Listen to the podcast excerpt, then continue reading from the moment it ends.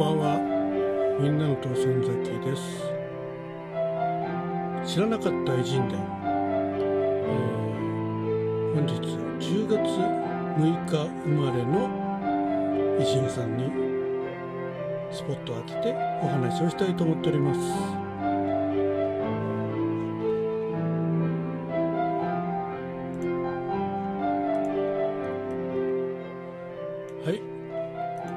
月6日の偉人さんはマルティン・バハイムさん。ね、えー、ご存知の方いらっしゃいますかね。ドイツの天地学者天文学者地学者探検家であるということでね。はい、えー、ポルトガルの王に仕えた方だそうです。1459年10月6日に、えー、生まれまして1507年7月29日にお亡くなりになっております。はい。ということでえー、っと41たす48歳ぐらい。あ割と早く亡くなったんですね。はい。えー、この方のね主な功績で言いますとですねマゼラン以前にですね大航海時代にポルトガルのさまざまな改造を買いあさっていることがね、知られており正確なものは神話的な怪しげなものも買っていた。したがってポルトガルをジョアン2世と親交のあったマルティン・バベハイムが地図や改造を打っていたことは当然難しくない。中でも未知の土地への神秘的な経路を描いたものがあったように思われる。このことはマゼランが西回りの航路開拓の冒険に出た際の混乱の一因であるということでねちょっとマゼランの航海にね大航海にちょっと影響を与えた方らしいですね。マゼランの航海に同行したアントニオ・ピカフィッタはえー、マズランが部分的な改造を記しており陸地が見つかる前にからそれを分析していたと記載されている。ピカピッタによれば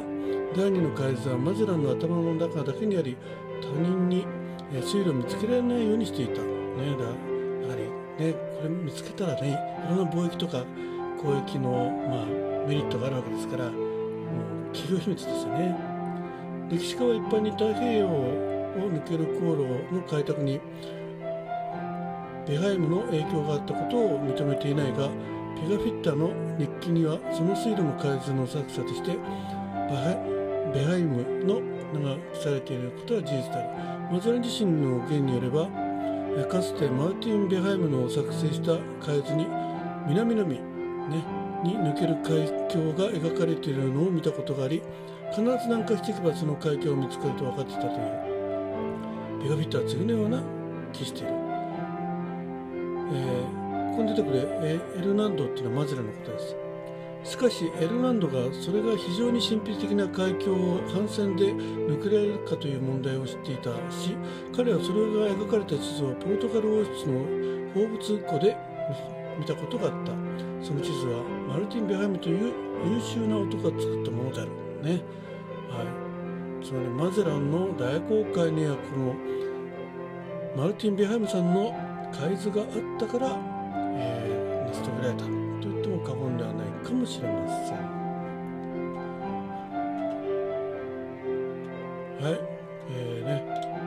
まああまり歴史上にこう名前の出てこない方かもしれないんですけども大きな影響を与えたということはね言えそうですね。えー生涯についてねちょっとお話しさせていただきます。ニュールンベルクで商人の7人兄弟の長男として生まれた。ある文献では青年は1436年頃とされているが、えー、ジリジレンナリー1853によればなんかそういうのが読みがあるのかな？ボヘミアで遅くとも1459年まで生まれたとされている。父は、え、ベネチアの商売を含む多くの商売をして、え晩年には上院議員にも選ばれた。え、1474年に亡くなった、えー、ところね、母は1487年、え、ベハイムのも商人となって1477年にフルフランドルに向けて旅立ちメヘレンに落ち着き、えー、衣装衣類商、ね、の、えー、商売を手伝うようになった。同年2人はフランクフルトの死を訪れバンドロップは、えー、アルベルアルウェルペンで仕入れた衣類をドイツの商人に売った。母はベハムにメルメルメヘレンメヘレンに戻って、えー、バハム家の友人であるバーテルフォン・イェイグ。っていうのかなのところで働くように知らせたできた。しかしベハイムは叔父のレオガルト・ベハイムに戻らずに商売の腕を磨きたい旨を手紙を送っている。1478年9月18日結局別の商人フィリッツ、えー、ヘンベレンかな？ニュールベルク出身だがアルベルアルフォンアルトウェルペン。で商売していた。のところで働くようになりそれで、えー、算術と商売を学んだ。1480年ポルトガルとフランドル間に貿易に引かれた、えー、バハイムはベハイムはリスボンへと向かい商売と当時急激に盛り上がりつつあった海外探検に没頭するようになる、ね、そこで公開術宇宙史探検という知識に惹かれポルトガル王ジョアン2世の宮廷でおそらくクリストファー・コロンブスやフェルネテフェルディナンド・マゼランといったイメージにも出会っていると見られるね。コロンブスとマゼランに会ってんだ。なんと1476年に亡くなった天文学者のレギオ・モンタヌスの弟子、えー、として、えー、ベハイムは宇宙史や地地図作ともつながりつつありつながり、はい、その結果ジョア2世からアブラハム・サクートに用いる公開術に関する教育会に招待された。ヤコブの常をポルトガルにもたらしたのはベルハルムベルハイムと言われている、えー、ただしこれは疑わしく多くの公開ケーキはスカンジナビア人、えー、ギリシャ人ローマ人アラブ人中国人が、えー、数世紀の前から使っていた。ベハイムは制度的に問題がある木の代わりに真鍮を用い、アストローラーアストロラーベを改良した。アストロラーベって何だろうね。羅針盤みたいなもんですね。多分ね。あ天文観測のね機械ですね。また当時イベリア半島で使われていた航海計算表の改良に寄与したということは大いにあり得ると見られている。ね。結構漠然としたところみたいですかね。でも彼の功績から見ていくとそれにつながっていただろうっていう推測のね、えー、ことですね。ベハイムはリオ語館とともに自身2回の探検公開。1485年から86年に行い西アフリカの西海岸にて南下して、えー、現在のアンゴラ辺りまで到達。その後アゾレス諸島を経由して帰還した。ヨハイムが、えー、報告した通りの位置まで本当に到達したかどうか不明である。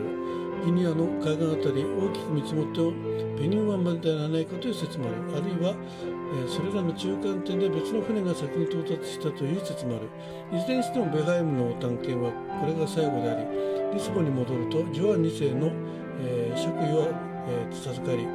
さまざまな役目を与えられるようになった。1486年に結婚すると甥の、えー、ジョン・フェン・フェナーレが司令官とフランドル人のリーダーを務めていた。アゾレス諸島のファイアル島に住むようになった。1490年家業を切り盛りするためニュルベルクに戻り1491年から1493年までそこにとどまり有名な世界初の地球儀もそこで制作した1493年にはフランドルとリスボンを経由してファイアル島に戻り1508年までそこでとどまった。1507年7月29日商用でリスボンにを訪ねていった最中に亡くなった。そう地球儀作った方らしいですね有名な。それについての記述がねありますけどね、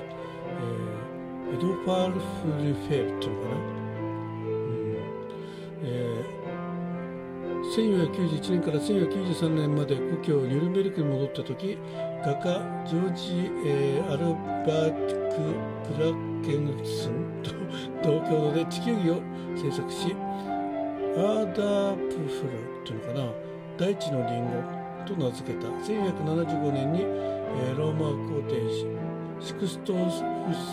えー、4世が、